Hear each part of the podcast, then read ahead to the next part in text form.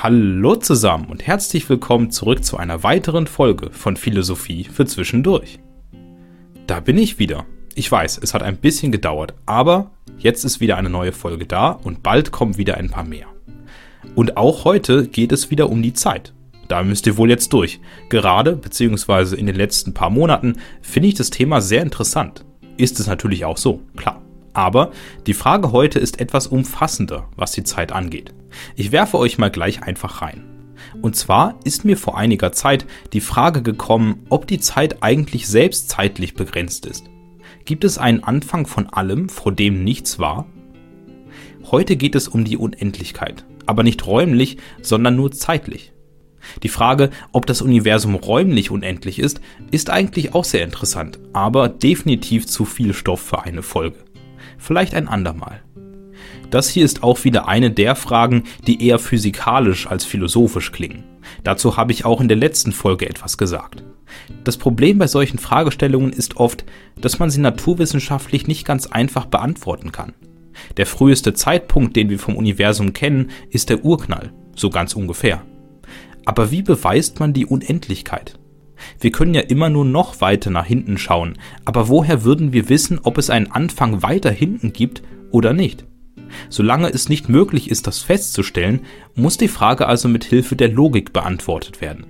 Logische Schlussmustern, die wir von der Erde kennen und die man universell übertragen kann. So arbeitet die Philosophie im Übrigen auch sehr oft.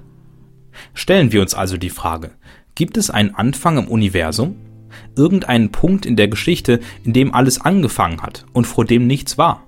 Ist schwierig vorzustellen, oder? Wie stellt man sich einen Nichts vor?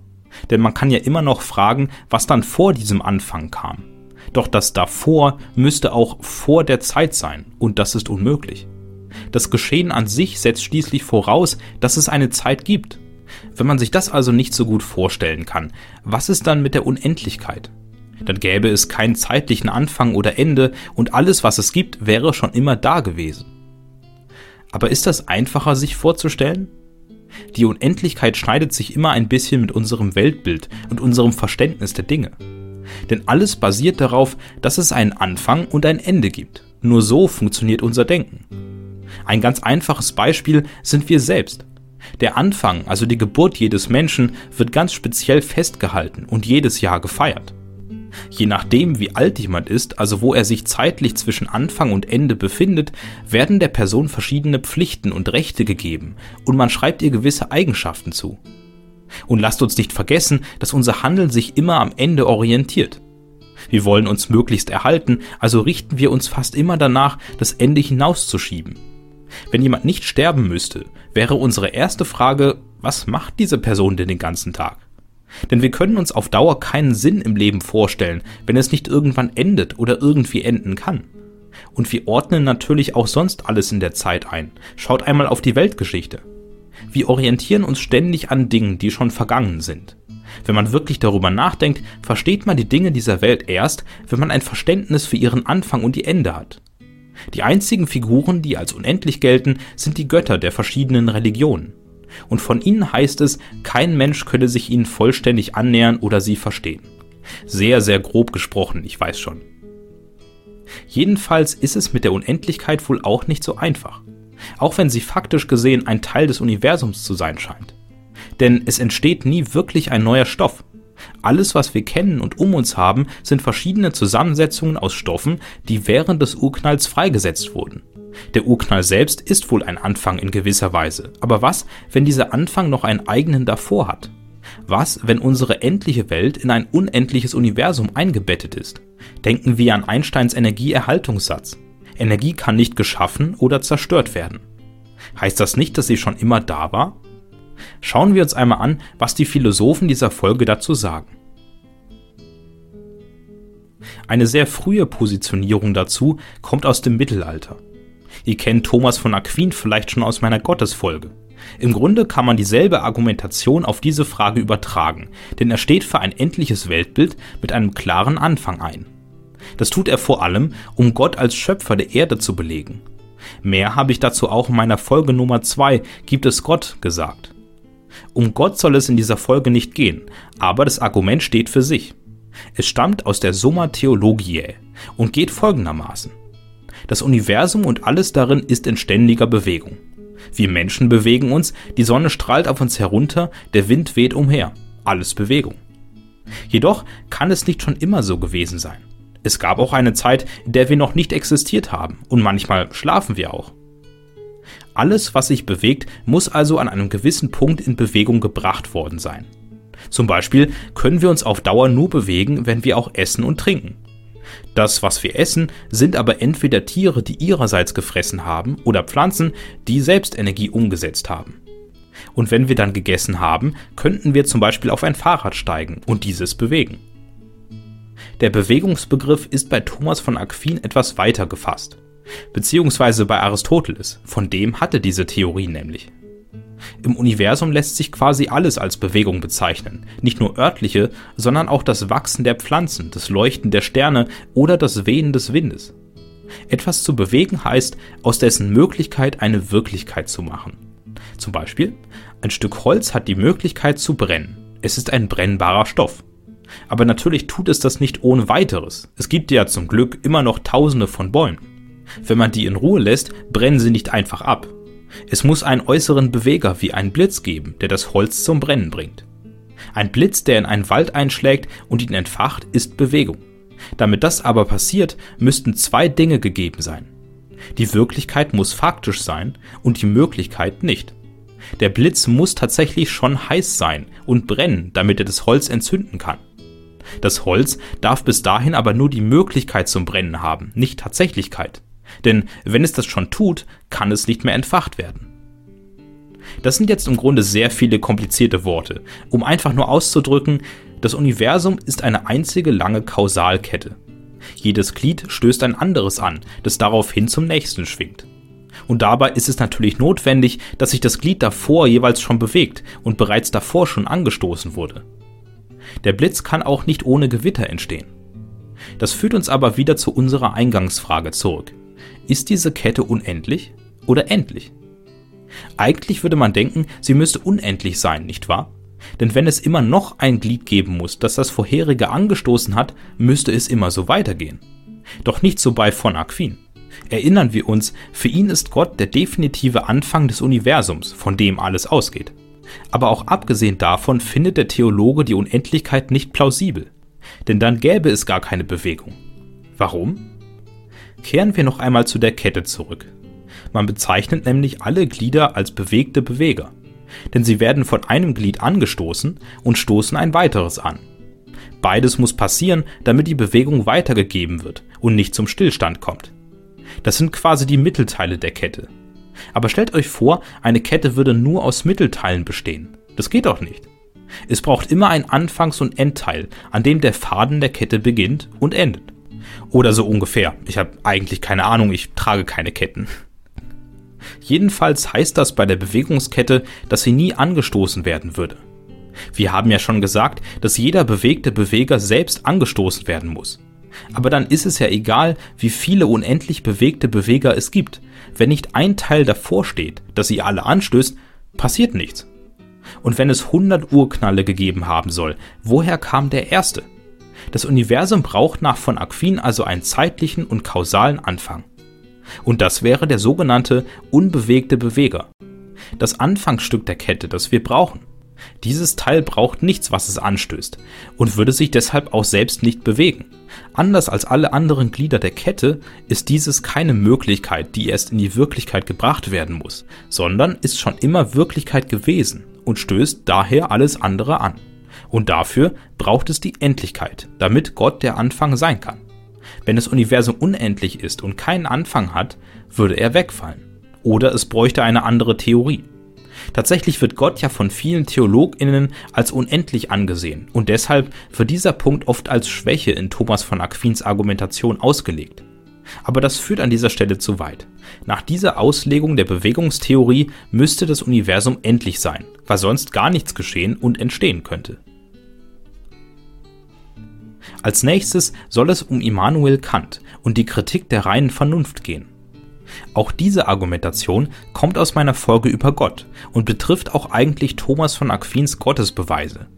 Aber da wir schon die Bewegungstheorie auf den Tisch gebracht haben, müssen wir sie jetzt auch zu Ende besprechen. Kant findet sie in dieser Auslegung nämlich nicht logisch schlüssig. Es ist der Einwand, den wir vorhin auch gebracht haben. Wenn doch jedes Kettenglied angestoßen werden muss, damit es Bewegung gibt, dann ist doch zwingend, dass es ins Unendliche weitergeht. Das Argument, dass es in dem Fall nichts gäbe, das die erste Kette anstößt, ist in sich schon falsch. Es gibt kein erstes in der Unendlichkeit. Genau darum geht es ja. Wenn man von der Unendlichkeit ausgeht, sagt man, dass es weder Anfang noch Ende gibt. Und dann ist es sehr wohl vorstellbar, dass sich eine Kette aus bewegten Bewegern bis in alle Ewigkeit selbst bewegt. Wenn man dagegen annimmt, dass es einen Anfang gibt, wirft das nun noch mehr Fragen auf. Zunächst kann man Gott bereits an sich nicht wirklich beweisen, ganz abgesehen von seinen Eigenschaften oder Fähigkeiten. Aber dann würde sich auch die Frage stellen, was vor Gott war. Und wenn er unendlich sein soll, wann hat er in dieser Unendlichkeit sich gesagt, jetzt schaffe ich mal das Universum? Und wie sollte es dann endlich sein, wenn es in dieser unendlichen Zeit entstanden ist? Das ergibt doch alles wenig Sinn. Für Kant zeugt das Bild der Kette selbst bereits von der mangelnden Vorstellungskraft des Menschen. Auch wenn es so wirkt, es steckt keine besondere Logik dahinter zu behaupten, das Universum hätte einen Anfang. Wie wir gesehen haben und schon die ganze Folge lang hören, es ist beides vorstellbar, aber die Unendlichkeit ist sogar noch ein Stück plausibler. Was wäre denn zum Beispiel, wenn es keine Bewegungskette gibt, sondern einen Bewegungskreis? Der hat kein Anfang oder Ende. Und außerdem scheinen wir uns so sicher zu sein, dass es einen Anfang gibt und wissen noch nicht einmal selbst, was das für einer wäre. Solche Positionen wie von Thomas von Aquin gibt es nur, weil wir unser Weltbild der Endlichkeit auf alles übertragen wollen. Denn wir als Menschen sind natürlich endlich, genau wie alles andere, was wir kennen. Und damit kommen wir zu Georg Friedrich Hegel und seiner Wissenschaft der Logik. Denn auch wenn die Unendlichkeit plausibler sein soll als die Endlichkeit, wie kann man sie sich vorstellen? Es braucht irgendeinen Zugang. Und das ist gar nicht so leicht. Denn wie auch schon Kant gesagt hat, wir als Menschen haben gar keine Möglichkeit, die Unendlichkeit zu kennen. Denn alles, was wir kennen, ist endlich. Wir selbst, unsere Mitmenschen, die Tiere, Pflanzen und auch alle Objekte. Wir haben einige physikalische Gesetze von der Energie und der Konstanz der Masse, aber das ist nicht wirklich greifbar. Das Endliche auf der anderen Seite kennen wir sehr gut. Endlichkeit heißt, dass es eine Grenze gibt, die das endliche Objekt erreicht, bevor es vergeht. Genau wie der Anfang ist dieses Ende bei jedem Ding genau abgesteckt und passiert nur jeweils einmal. Und damit ist alles in Raum und Zeit begrenzt. So hat jeder Mensch einen Geburtstag und einen Todestag. Nur kennt man den Todestag normalerweise während des Lebens noch nicht. Wir können aber alle Menschen der Geschichte genau anhand dieser beiden Tage in der Zeit eingrenzen. Und genau so ordnen wir sie auch ein. Je nachdem, wann jemand gestorben ist, gehört er oder sie in eine andere Epoche oder einen anderen Kontext. Die Endlichkeit an sich ist nämlich nicht nur eine nebensächliche Eigenschaft, nein, sie ist eigentlich das Hauptmerkmal des Menschen und von allem, was es gibt. Denn alles ist danach definiert, wann es entstanden ist und wann es vergehen wird. Zum Beispiel das Essen, das ihr beim Supermarkt kauft. Da achtet ihr normalerweise immer auch auf das Verfallsdatum, oder? Zumindest einige von euch. Oder zumindest werft ihr Lebensmittel weg, wenn sie schlecht werden sollten und ihr das bemerkt. Bei der Wohnungssuche achtet man darauf, ein Zimmer zu nehmen, in dem man möglichst lange wohnen kann. Oder nur so lange, wie man es braucht. Man freut sich auf Urlaub, wenn er lange dauert, aber nicht zu lange. Und wenn er zu kurz ist, hätte man gern mehr. Und der ganz große Punkt, jeder Mensch stirbt. Und je nachdem, wie nah wir am Tod und wie weit wir entfernt von unserer Geburt sind, werden wir in unterschiedliche Kategorien gesteckt. Säugling, Kleinkind, Kind, Jugendlicher, junge Erwachsener, Erwachsener, Rentner.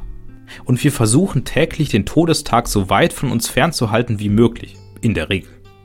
Den Geburtstag dagegen zelebrieren wir, wann immer er kommt. Das Endliche ist eigentlich recht widersprüchlich, denn alles, was wir den ganzen Tag machen, ist, unserem Ende näher zu kommen. Und doch ist das eigentlich das Einzige in unserem Leben, was wir verhindern wollen. Wir wollen mit aller Macht sein, obwohl uns das Nichtsein innewohnt. Und wir verstehen auch nur den Sinn von etwas, wenn wir dessen Anfang kennen und wissen, dass es ein Ende hat. Genau das bedeutet Sinn für uns. Das, was man zwischen Geburt und Tod macht. So weit von Hegel zur Endlichkeit. Doch was bedeutet es, wenn etwas unendlich ist? Wir haben schon gesagt, dass wir nur das Endliche kennen, aber stimmt das wirklich? Denn das Endliche ist vergänglich. Aber ist das Vergehen selbst nicht vielleicht unendlich? Etwas verwirrend, ich weiß. Stellt es euch so vor. Es kann Millionen von Jahren lang Dinge gegeben haben, die endlich sind. Und genauso die nächsten Millionen Jahre. Aber es könnte schon immer das Vergehen und Entstehen gegeben haben. Denn wenn es das nicht mehr gäbe, könnte es auch nichts Endliches mehr geben. Denn es würde nicht mehr entstehen und vergehen. Es scheint so, als müsste es einen unendlichen Rahmen geben, um das Endliche aufrechtzuerhalten. Wie der Faden, der sich durch die Glieder der Kausalkette zieht. Jedes Glied hört vor dem nächsten auf und stößt es an. Aber der Faden kann nicht jedes Mal wieder aufhören und anfangen, sonst würde die Kette nicht halten. Gut, genug von Ketten jetzt einmal. Etwas anschaulicher. Wir haben unsere Weltgeschichte, richtig? Und in dieser Weltgeschichte existiere ich, es gibt euch und es gibt Sokrates. Und wir alle wurden einmal geboren und müssen einmal sterben. Beziehungsweise sind, im Falle von Sokrates, schon gestorben. Deswegen sind wir ein paar endliche Teile. Die Zeit der Weltgeschichte geht aber durch uns alle durch. Und obwohl wir alle sterben müssen, brauchen wir sie als eine unendliche Konstante, die uns alle vereint und auf einen gemeinsamen Strahl bringt. Wenn die Zeit unendlich sein sollte. Davon gehen Hegel und Kant zumindest aus. Das Unendliche zeigt schon in diesem Wort, wie schwer wir es greifen können. Denn es ist eigentlich nur die Endlichkeit mit einem Un davor. Einfach nur etwas, das eben nicht endlich ist. Denn das Unendliche ist nichts, was es in diesem Sinne gibt. Allein das Konzept von Geben, von Dasein ist endlich. Es gibt einfach nichts, was wir uns als unendlich vorstellen können. Es ist mehr ein Konzept, eine Struktur als ein Gegenstand. Es zieht sich durch alle Dinge, die wir kennen und gibt ihnen einen Kontext und Zusammenhang. Stellt es euch vor wie eine leere weiße Wand, auf der gesprayt werden darf. Die Wand selbst ist auch vor den Malereien schon da und auch danach. Es kommt aber niemand, um eine weiße Wand zu sehen, sondern um sie zu bemalen. Diese Malereien sind wiederum endlich. Sie entstehen irgendwann und werden später entweder übermalt oder vielleicht sogar entfernt. Jetzt ist die Wand aber ohne die Kunstwerke nicht sehr viel wert. Sie ist undefiniert und leer. Ohne sie geht es aber auch nicht, denn sonst kann gar nicht erst etwas entstehen. Und so ist das Verhältnis zwischen dem Unendlichen und Endlichen. Das Endliche hätte ohne die Unendlichkeit keinen Platz im Universum, keine Struktur und könnte nicht entstehen. Wenn es aber keine Endlichkeit gibt, hätten wir ein komplett leeres Universum, in dem nichts entsteht oder vergeht.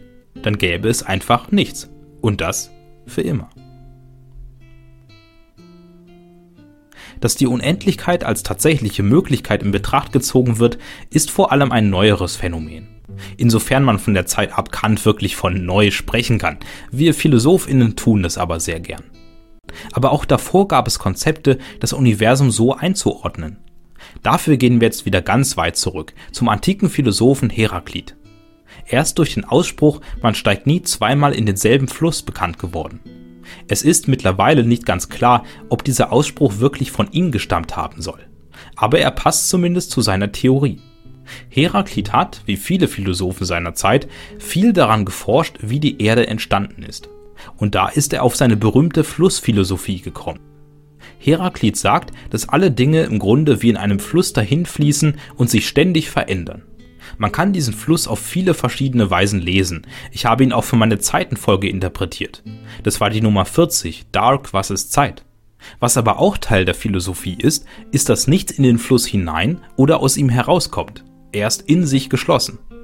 Das heißt, dass niemals wirklich etwas Neues entsteht oder vergeht. Es gibt nur Veränderung.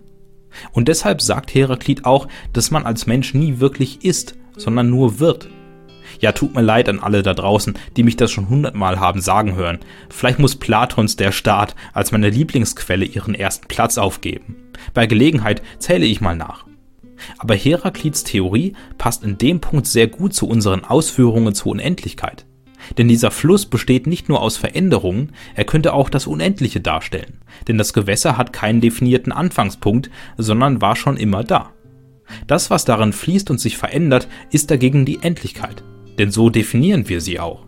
Es ist nicht so, als wäre jedes Neugeborene aus einem neuen Stoff, der bei der Geburt entstanden ist. Nein, es besteht aus dem Genmaterial der Eltern, ganz grob gesagt.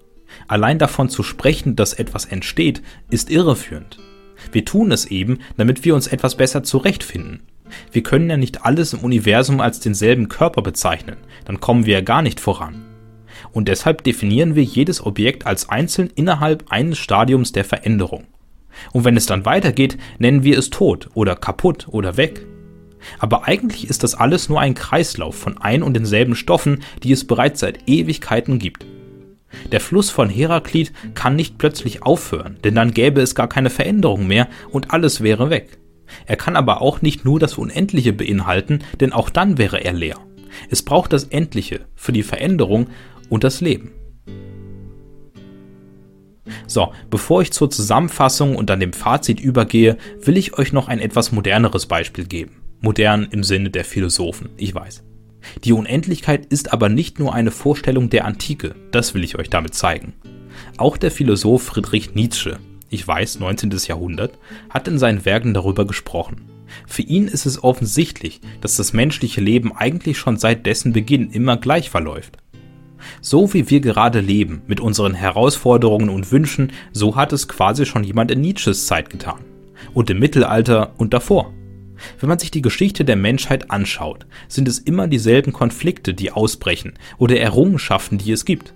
Und es muss natürlich so sein, da der Mensch sich bei allen technischen Neuerungen selbst nie ändert. Deshalb existiert auf der Erde quasi ein ständiger Zyklus aus immer denselben Mustern. Und daher kommt Nietzsches Idee mit der ewigen Wiederkunft. Wir sind alle schon seit Ewigkeiten auf der Erde, nur stecken wir jedes Mal unter einer anderen Haut.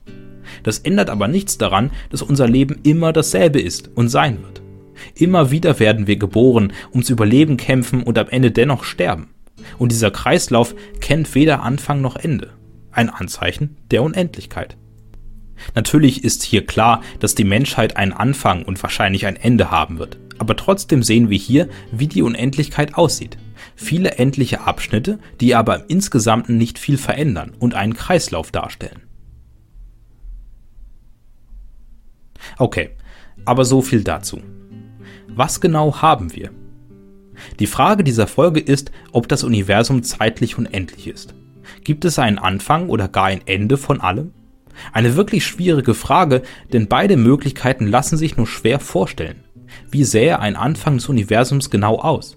Woher ist alles gekommen? Irgendwie haben wir schon das Gefühl, es müsste einen Anfang für alles geben, aber wie er aussieht, kann man nicht wirklich sagen. Auch was dann davor war. Es gäbe natürlich kein davor, aber was ist dann davor? Die Unendlichkeit auf der anderen Seite ist auch nicht ganz leicht.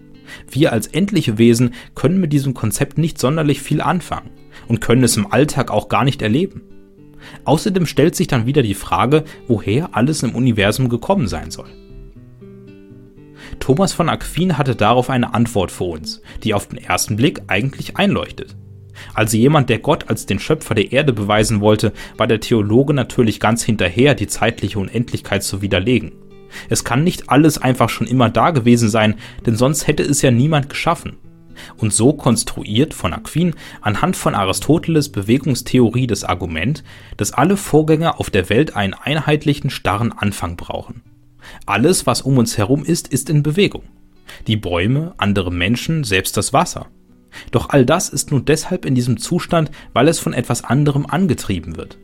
Der Wind rauscht durch die Bäume, die Gezeiten werfen die Wellen herum und die Sonne haucht uns Leben ein.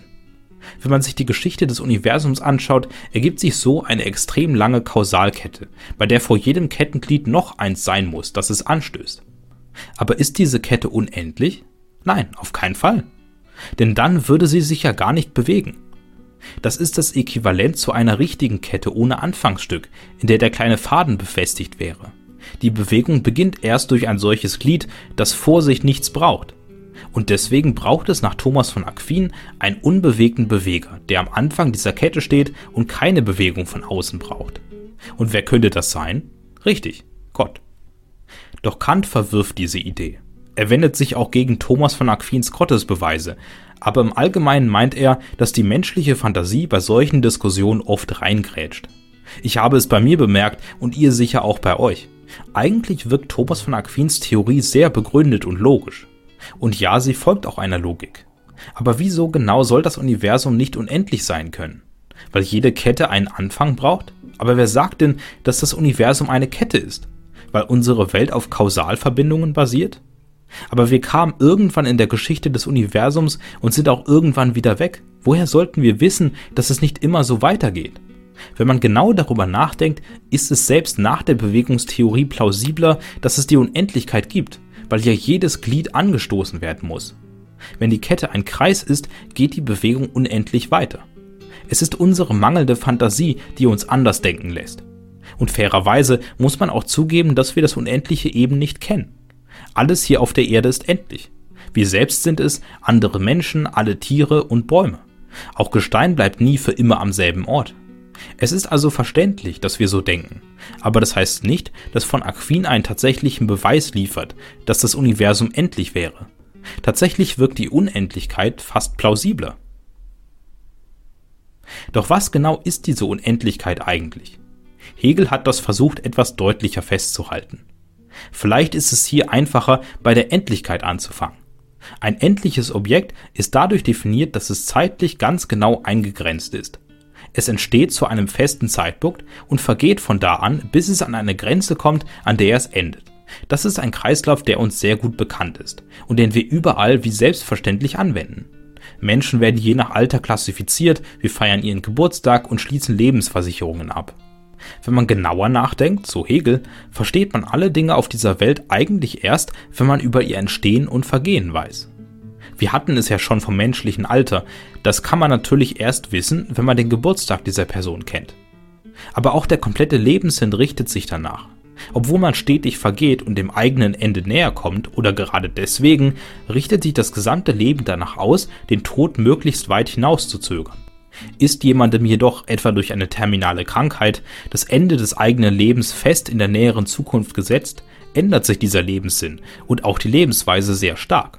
Und auch sonst gehen wir im Kopf diese Zeitpunkte eigentlich immer ab, denn alles um uns herum hat sie. Nur weil alles um uns herum endlich ist, heißt das aber nicht, dass es die Unendlichkeit nicht gibt. Eigentlich ist sie sogar notwendig.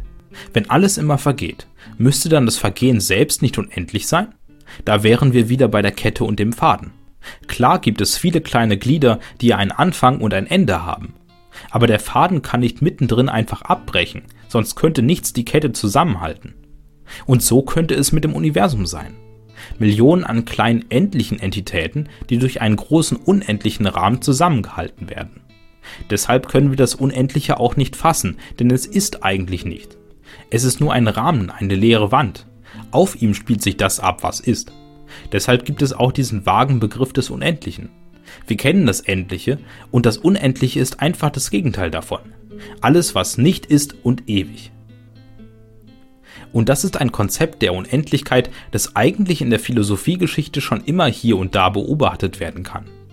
Heraklit hat mit seinem Bild des Lebensflusses bereits die Endlichkeit und Unendlichkeit dargestellt. Nach ihm ist alle Existenz einfach nur Wasser in einem Fluss, das sich immer verändert und umhergewirbelt wird.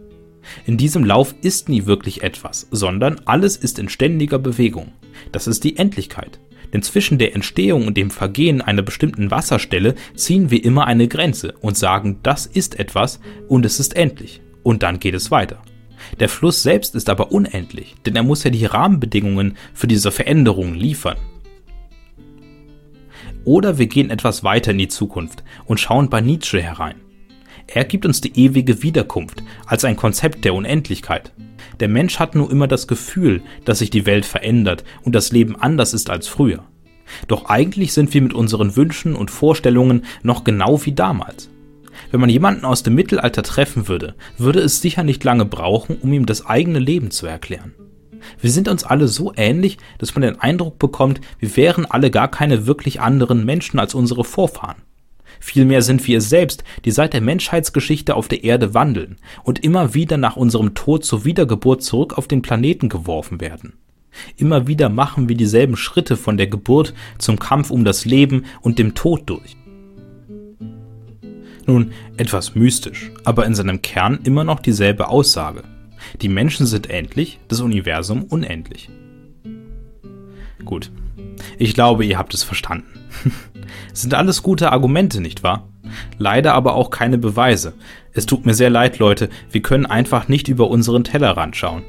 Wie bei so vielen Diskussionen der Philosophie lässt sich einfach nicht beweisen, ob das Universum unendlich ist oder nicht.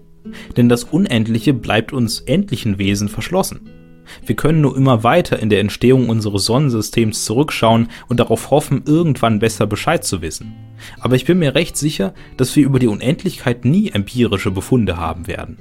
Aber das ist nicht schlimm, denn die Argumente sind recht schlüssig. Die Unendlichkeit mag unvorstellbar und unfassbar sein, aber sie ist genauso plausibel. Durch sie lässt sich unsere Existenz deutlich besser erklären und verstehen. Praktischerweise muss sie auch gar nicht mehr so viel mehr machen, denn wir wissen ohnehin schon, dass wir endlich sind und eines Tages sterben müssen. Ob wir dann an der Unendlichkeit teilhaben können, weiß niemand. An dieser Stelle muss man wohl wieder das Blatt an Theologen wie Thomas von Aquin übergeben. Und das war's mit der Folge. Ein etwas rätselhaftes Ende, nicht wahr? Bewertet diesen Podcast gerne auf allen Plattformen und folgt mir gerne, wenn ihr es noch nicht tut. Kommentiert wieder gern und stimmt mit ab. Es freut mich immer, wenn ich ein kleines Stimmungsbild bekomme. Heute möchte ich von euch natürlich wissen, wie sehr ich euch überzeugt habe. Ist das Universum unendlich oder nicht? Was sagt ihr? Für den Trailer zu dieser oder anderen Folgen schaut gerne auf TikTok oder YouTube vorbei. Mich könnt ihr jederzeit über Instagram oder Mail erreichen. Ich versuche immer möglichst schnell zu antworten. Falls ihr Lust habt, diesen Podcast zu unterstützen, lasst gerne eine Spende auf PayPal da.